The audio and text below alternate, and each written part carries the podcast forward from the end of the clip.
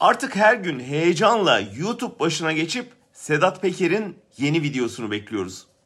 Kimsenin bilmediği ya da bilse de vermediği sırları veriyor. Hiçbir muhalefet liderinin konuşmadığı açıklıkta konuşuyor. Son hedefi İçişleri Bakanı Süleyman Soylu'ydu. Çok önemli iddialar attı ortaya.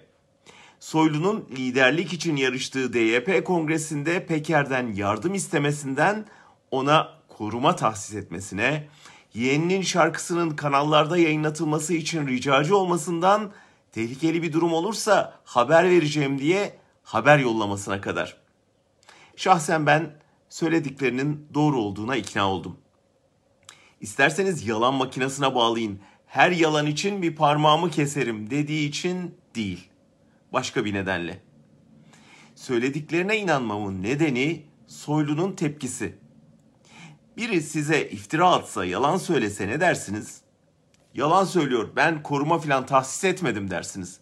Yeğenimin albümü için eniştemi göndermedim dersiniz. Bana bağlı polis peşine düşerse ona haber uçurma sözü vermedim dersiniz. Öyle değil mi?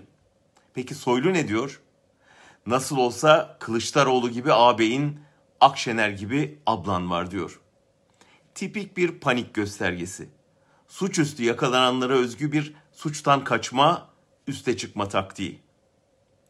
Sedat Peker en azından samimi. Kendisinin temiz olmadığını açıkça söylüyor. Zaten temiz toplum diye bir şeye de inanmadığını söylüyor. Yanıldığı ya da yanılttığı iki nokta var. İlki devlete toz kondurmaması. Oysa bahsettiği işlerin hepsi o savunduğu devlet adına devlet tarafından yapılıyor. İkincisi Erdoğan'a toz kondurmaması. Oysa bahsettiği işlerin hepsi o savunduğu Tayyip abisinin gözetiminde ve onun için yapılıyor.